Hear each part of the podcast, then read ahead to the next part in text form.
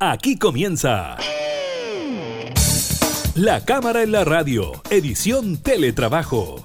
Una revisión de la agenda legislativa de las diputadas y diputados, con la conducción de la periodista Gabriela Núñez. Información, música y actualidad en La Cámara en la Radio, edición Teletrabajo, por Radio Cámara de Diputadas y Diputados de Chile.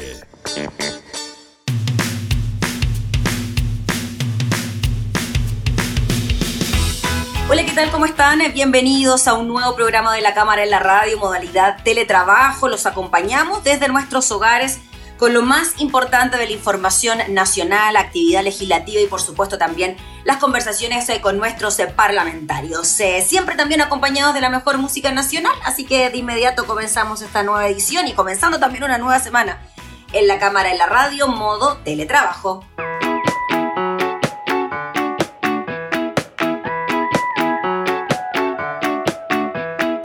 Yo soy mujer, esta es mi historia, me gusta hablar y andar de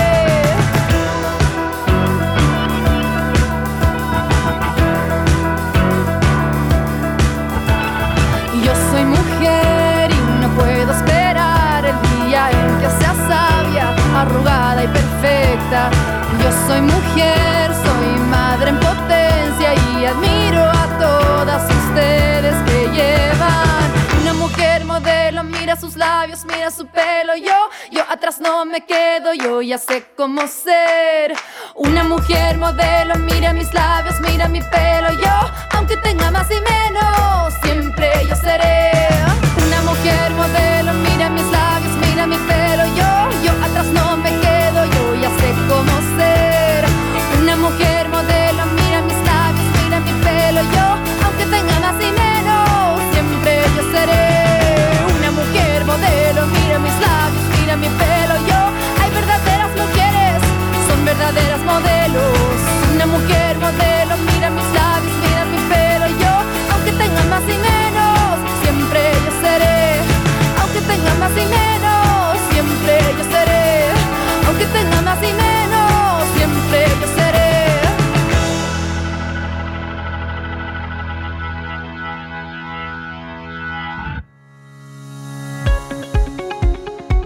Como todos los días, el Ministerio de Salud hizo su reporte de la cantidad de nuevas personas contagiadas por COVID-19, también el número de eh, fallecidos. Eh, sobre esto indicó la subsecretaria de Salud Pública, Paula Daza, que se han reportado 980 casos nuevos. 876 de estos presentaron síntomas, mientras que 104 fueron asintomáticos. En total, indicó la subsecretaria, a la fecha en el país se han registrado 20.643 personas eh, con COVID-19. En las regiones hemos visto que la región metropolitana sigue teniendo el mayor número de casos activos, sostuvo la subsecretaria, advirtiendo que en los próximos días se va a ver un aumento significativo de los casos eh, con síntomas por la búsqueda activa que se está haciendo para testear y detectar este tipo de casos. Según indicó, un 50% de los casos confirmados se han recuperado, es decir, han pasado los 14 días desde que fueron confirmados de COVID-19. Actualmente detalló que hay 9.958 casos activos. La subsecretaria de Salud, Paula Daza, lamentó además el fallecimiento de 10 personas en las últimas 24 horas relacionadas con coronavirus, 8 de la región metropolitana, una de la región de Ñuble y una de la región del Biobío. Con esto se registran un total de 270 fallecidos en el país por coronavirus. Por su parte, el subsecretario de redes asistenciales, Arturo Zúñiga, según consigna el diario La Tercera, indicó que actualmente hay 464 hospitalizados por coronavirus, de los cuales 354 se encuentran con ventilación mecánica y 71 se consideran como pacientes críticos. A la fecha, hay 7.903 exámenes PCR realizados y hay 651 ventiladores disponibles a nivel país. Así que ese es el último reporte de la cantidad de casos, eh, cuántos han aumentado en las últimas 24 eh, horas. Estamos hablando que en total en nuestro país 270 pacientes han sido víctimas de la pandemia. 8 de las 10 últimas personas fallecidas son de la región metropolitana, las otras dos una de Ñuble y otra de la región metropolitana.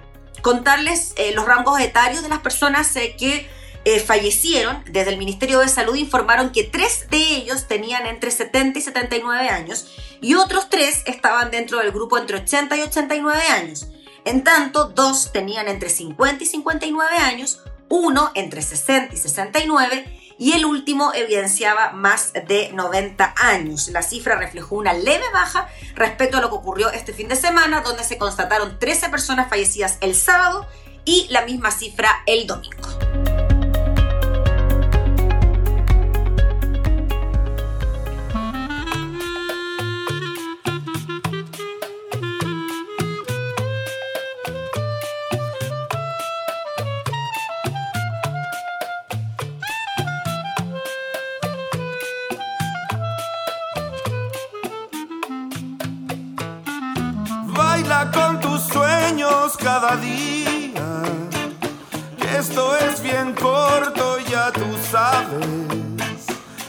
Te preocupes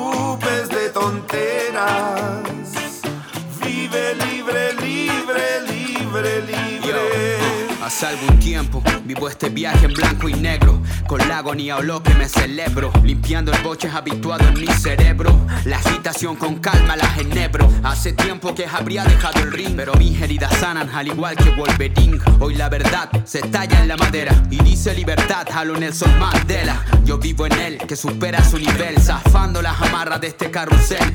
La hombría no es el ente de una mente cruel, es aceptarse diferente, dijo Pedro Lemebel. Baila con cada día. Esto es bien corto, ya tú sabes. Y no te preocupes de tonteras.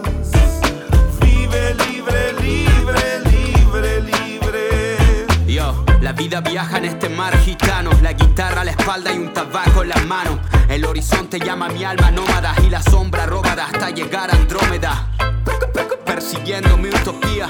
El rumbo no se acaba todavía. Mi andar son floreos al pasar de los días, como los punteos de Paco de Lucía.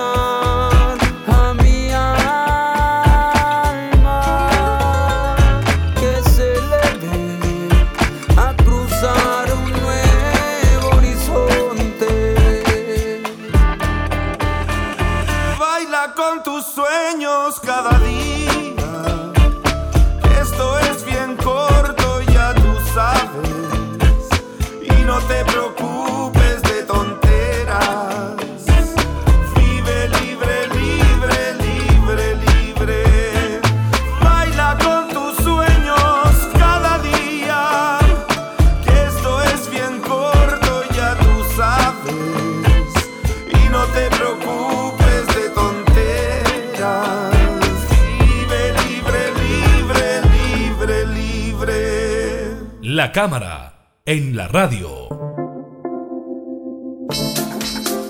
Durante esta jornada tuvimos la posibilidad de conversar con el diputado del Partido Socialista, Juan Luis Castro, sobre este llamado de atención que hizo el gobierno durante el fin de semana a la ciudadanía diciendo que eh, no estaba actuando de buena manera a la hora de cumplir eh, con las normas eh, para evitar los contagios por COVID-19. Esto recibió críticas de distintos sectores, principalmente por esta nueva normalidad de la que había hablado el gobierno y al parecer las cerradas señales que se dieron de apertura de centros comerciales y las medidas restrictivas que se fueron ampliando. Así que escuchemos lo que nos dijo precisamente el diputado Juan Luis Castro sobre lo que ocurrió con las medidas de la semana pasada y el aumento en el número de contagios. La verdad es que más que echarle la culpa al empedrado o a la gente de todos los males y los problemas que han habido, aquí ha habido un grave error de conducción del proceso sanitario porque la autoridad a contar del 20 de abril empezó claramente a abrir posibilidades para que la gente saliera de sus casas, que era el confinamiento voluntario, a iniciar esta llamada nueva normalidad o actividades de retorno al comercio o la vuelta a clase, y empezó a sugerir claramente que había que cambiar la conducta y empezar a abrir este escenario distinto. Creo que eso es una profunda eh, situación errática que ha tenido el, el, gobierno, que en vez ahora de sorprenderse del aumento de casos y echarle la culpa solo a los irresponsables del público, debiera hacerse una autocrítica respecto al rol confuso que ha tenido en el mensaje comunicacional en las últimas dos semanas que ha llevado a este aumento tan importante de casos en los últimos días. Le preguntamos también al diputado del Partido Socialista, Juan Luis Castro, por esta nueva denominada batalla de Santiago, esta intención que tiene el gobierno de que se disminuyan los casos de contagios eh, tanto en la comuna de Santiago como en otras comunas de la región metropolitana que han permanecido durante largas semanas en eh, cuarentena. Escuchemos entonces lo que nos dijo el diputado Juan Luis Castro sobre esta batalla de Santiago y sobre medidas que se podrían extender incluso a toda la región metropolitana. Bueno, lo ocurrido en Santiago habla de un nivel de descontrol y de un fracaso, porque ¿qué le vamos a decir a la comuna de Santiago o Ñuñoa o Independencia que ya llevan semanas y semanas en confinamiento que no han tenido ningún destino? Cuando el virus sigue propagándose y ya casi más de dos tercios de todos los casos de Chile están en Santiago como región, significa que derechamente, más allá de seguir la misma receta, hay que plantearse una cuarentena total de la región metropolitana, que es el foco principal del país. Y si no lo miramos así, y esto no tiene que ver con ser o no santiaguino, sino con controlar la pandemia. Y por tanto, creo que ya es la hora de no seguir repitiendo y tropezando con la misma piedra y seguir haciendo acciones tan parciales que casi es como darle una aspirina al virus de no lograr su transmisión de la manera que esperábamos, pero sí a la forma que el virus quiere, sin controlar la realidad sanitaria que está ocurriendo en la región metropolitana. Yo iría derechamente por una cuarentena total, por un tiempo acotado, no por un tiempo indefinido, pero que sea estricta, de verdad, y que logre apagar este foco rebrotado que tenemos en la región metropolitana inevitablemente. Le preguntamos también al diputado Juan Luis Castro sobre las medidas eh, que se toman de ahora en adelante por parte de la autoridad. Esto de extremar las condiciones eh, de cuarentena para algunas comunas de nuestro país, eh, sumar lo que ocurre en el norte, en el sur, no solo en la región metropolitana. Escuchemos ahora entonces cuál es la apreciación del diputado integrante de la Comisión de, de Salud sobre las medidas que se vienen de ahora en adelante para frenar la propagación del COVID-19 es evidente que hay que hacer una estrategia combinada que permita que así como en Santiago el aislamiento total es, un camino posible y planteable, también es necesario que el chequeo de test rápidos que están disponibles pero que no se han usado, curiosamente, se aplique en todas las poblaciones cautivas. Me refiero a hogares de ancianos, a las cárceles, a los campamentos, lugares de hacinamiento colectivo de vivienda, lugares donde nadie sabe hasta que no estalle un caso la realidad que se está viviendo. Chile no puede permanecer ciego a la cantidad de casos que está teniendo ni cómo se están distribuyendo. Es evidente que Chile tiene una distribución heterogénea en sus regiones, en su geografía, pero cuando ya se van identificando a estas alturas que hay capitales regionales muy afectadas, que el norte de Chile, que nadie había dicho nada y que localmente Antofagasta, una región que no tenía ninguna medida especial, finalmente explotó, porque se veían venir ya sucesivamente el, aumento de casos, hasta que está en cuarentena ahora, o la Araucanía que sigue propagando casos, o eh, la región, por ejemplo, de Arica, que es una región fronteriza que sigue teniendo una, una actividad viral importante, significa que hay que ir a buscar los casos de verdad, no solo esperar en los consultorios, en los hospitales que la gente llegue, sino que salir a buscarlos. Y eso se ha anunciado, pero no se ha hecho suficientemente.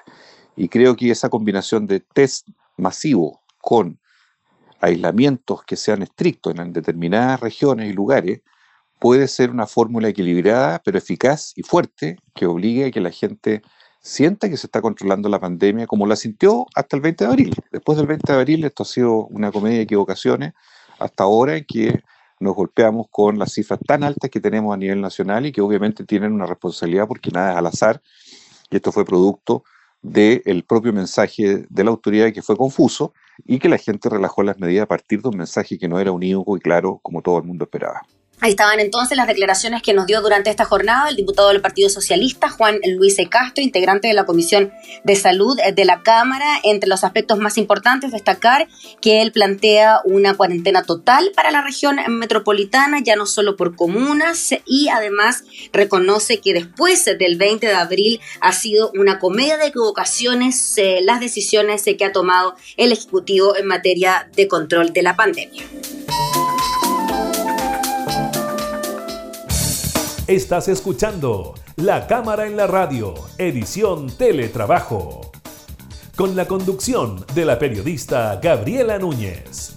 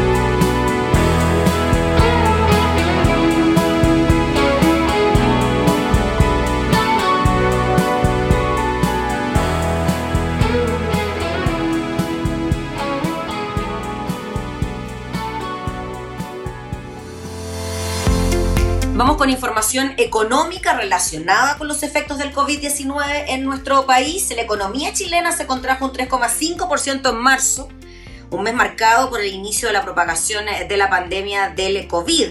Así, tras esta mala noticia, el ministro de Hacienda, Ignacio Briones, comentó que está en línea, eso sí, con lo que el mercado esperaba y con lo que nosotros también esperábamos, pero reconoció que era una caída bien significativa. El ministro Briones dio una entrevista en MOL TV y sostuvo que se trata de una contracción comparable a la que sufrió la actividad tras el estallido social, cuando en octubre la economía bajó un 3,4 y en noviembre lo hizo un 4%. De todas formas, recalcó que los datos entregados hoy por el Banco Central tiene cifras levemente positivas en el sector minero, por lo que es una buena señal con un más 0,8, pero la actividad minera cayó igual un 4%. Evidentemente, dijo el ministro, detrás de esta cifra hay heterogeneidad. Hay sectores muy golpeados como el comercio, los servicios y sectores que muestran números levemente positivos, lo que es una señal positiva, como el sector manufacturero. Pero el agregado, lo que estamos viendo, yo diría, dijo el ministro Briones, que está en línea con lo que esperábamos. Específicamente respecto a la caída del 3,5% del IMASEC durante el mes de marzo, el titular de Hacienda indicó que es bueno recordar que acá tuvimos cuarentenas selectivas, pero bien progresivas, en un mes donde el impacto de la actividad económica fue parcial. En ese sentido, y anticipándose, diría que los números de abril, donde esto se intensificó mucho más, debieran ser peores que los de marzo. Eso es lo que nosotros estamos esperando y esos resultados los conoceríamos entonces em, a finales del mes de mayo y ahí se conocería entonces lo que ocurrió en el mes de abril. Consultado el ministro por si el IMASEC de marzo cambia en algo las proyecciones de Hacienda eh, para el PIB de 2020, el economista respondió que no, que la verdad es que el escenario central que tenemos en el ministerio está bastante alineado con el Banco Central. Estamos viendo un escenario central con una actividad económica cayendo un 2% en el año. Pero el ministro Briones no solo se refirió a los macrodatos económicos, sino que también hizo una crítica bastante contundente a Cencosud por repartir utilidades más allá del mínimo legal que le permite la ley y al mismo tiempo haberse acogido a la ley de protección del empleo para los trabajadores de París. ¿Qué fue lo que dijo el ministro en entrevista con Emol TV? Hay que dividir la discusión. Déjeme partir por este caso de Sencosud.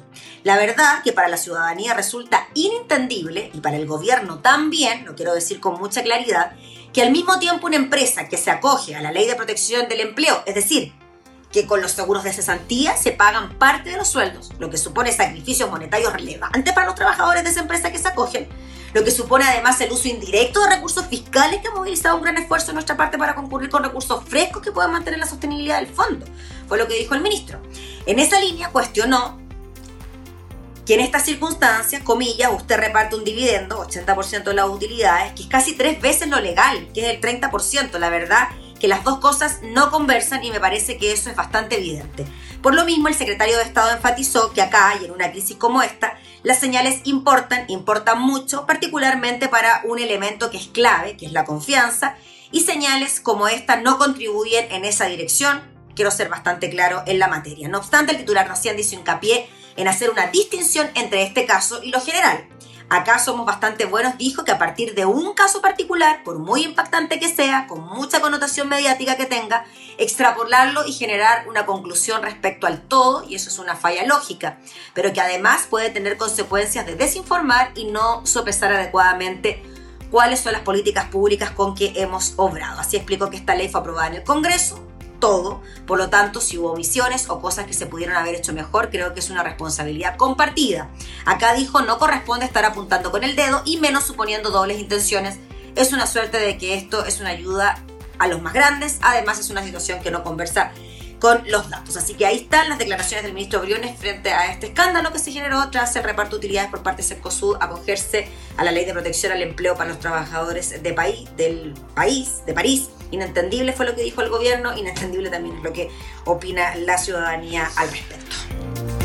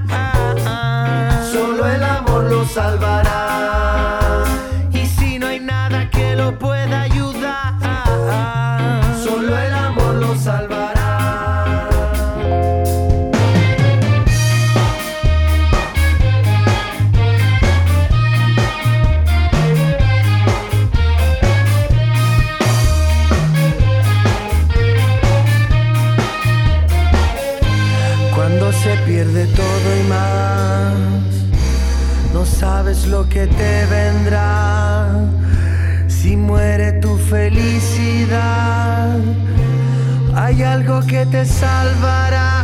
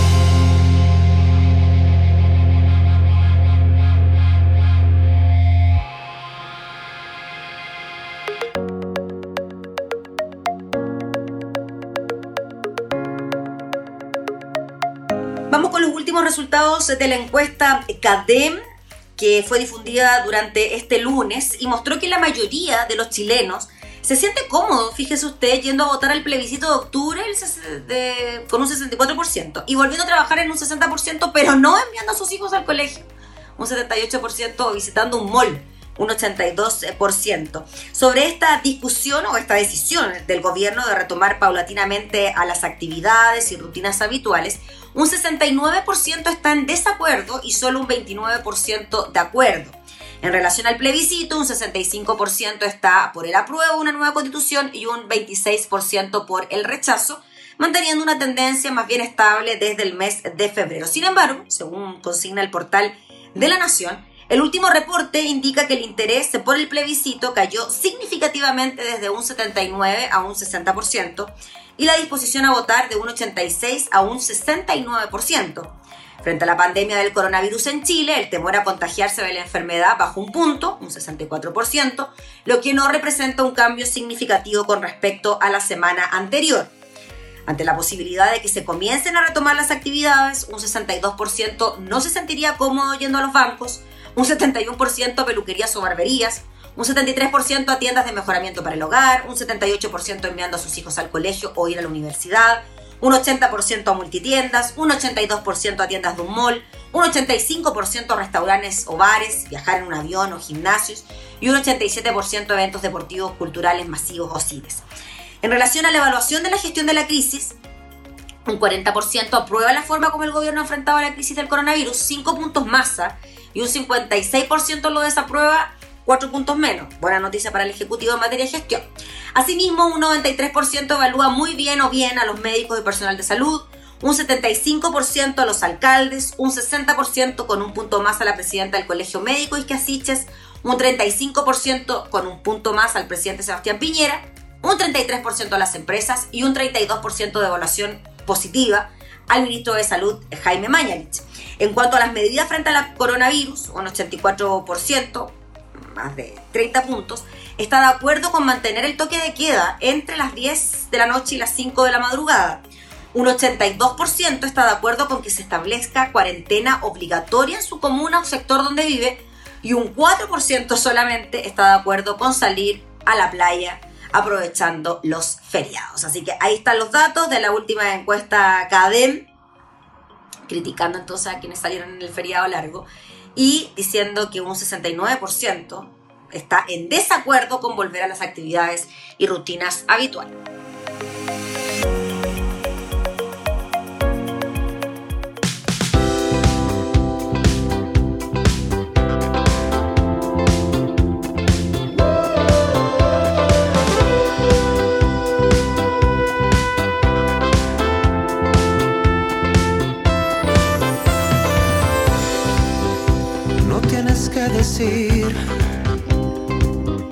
Pues ya lo comprendí.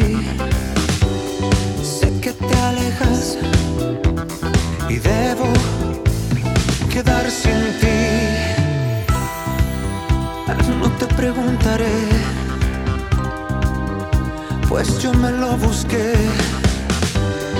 Mía es la culpa. Acércate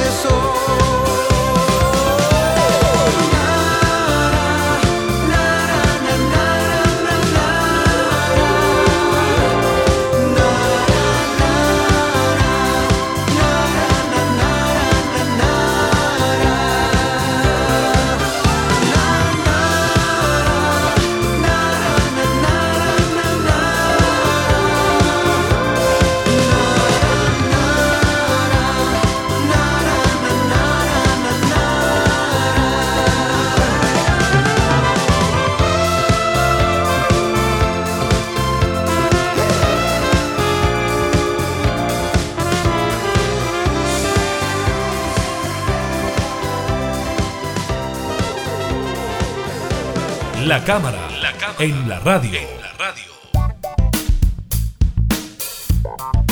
La estación Metro Baquedano, la Plaza Italia, Plaza Baquedano, Plaza de la Dignidad, se ha convertido en el epicentro de las manifestaciones y también en el símbolo del estallido social desde el 18 de octubre del año pasado. La estación de Metro Baquedano estaba cerrada, hace un tiempo servía solo para hacer combinaciones, pero lo cierto es que ahora reabrió tres de sus accesos después de permanecer cerrada seis meses. Se trata de la entrada por línea 5, ubicada en calle Bustamante con Providencia, y dos accesos por línea 1 que están emplazados en el frontis del Teatro de la Universidad de Chile. Estamos hablando que durante más de seis meses estuvo cerrada esta mm, estación hacia la superficie y desde el 8 de abril pasado sí funcionaba como estación de combinación. Ya lo decíamos, se trata de la entrada por línea 5, ubicada en calle Bustamante con Providencia, costado del edificio Telefónica, dos accesos por línea 1 que están emplazados en el frontis del Teatro de la Universidad de Chile. Por su ubicación, dijo la ministra de Transportes Gloria Hutt, Baquedano es una de las estaciones más importantes de la red metro. Es una gran noticia para la ciudadanía que vuelva a estar operativa con accesos peatonales abiertos porque ahorra tiempos de desplazamiento para los pasajeros y mejora la calidad de sus viajes. Asimismo, permite una evacuación más rápida de las instalaciones en caso de una emergencia, señaló la ministra de Transportes. Agregó que al término del primer semestre se pondrán en funcionamiento otras dos estaciones de la línea 1, 4, 4A, 5 y 6 entre ellas, la estación San Pablo volverá a estar abierta y con ello toda la línea 1 estará disponible. También los vecinos de Maipú van a recuperar la conectividad hasta la plaza de esa comuna. En tanto, según consigna el portal de MOL, el presidente de Metro, Louis Grange, dijo que la apertura de esta estación, de acuerdo a nuestras estimaciones en la situación actual, podría tener una afluencia diaria aproximada de 9.500 pasajeros. Añadió que permitirá acortar los desplazamientos de nuestros usuarios en la red, favoreciendo trayectos más directos, reduciendo los tiempos de viaje y descongestionando otras estaciones aledañas como Salvador, Universidad Católica, Parque Bustamante y Bellas Artes, que fueron adoptadas como alternativa de ingreso y salida a la red al estar la estación Baquedano cerrada. El trabajo de reconstrucción de la estación consideró además la instalación de portones reforzados y nuevos sistemas de vigilancia en los accesos, así como también la remodelación de la ex comisaría que está ubicada en su interior en una nueva oficina de atención a clientes, sumando así un total de siete oficinas de este tipo en la red metro de Santiago.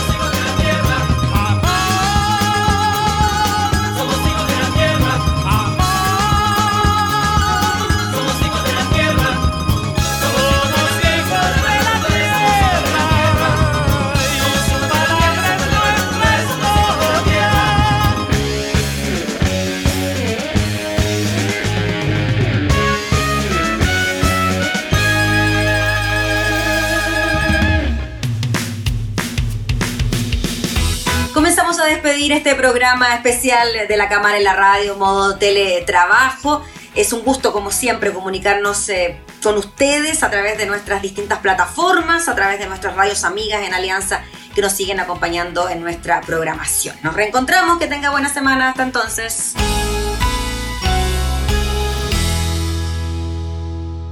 Hemos presentado La Cámara en la Radio, edición Teletrabajo. Una revisión de la agenda legislativa de las diputadas y diputados, con la conducción de la periodista Gabriela Núñez. Información, música y actualidad en La Cámara en la Radio, edición Teletrabajo. En Radio Cámara de Diputadas y Diputados de Chile. Hoy más que nunca, acercando las leyes.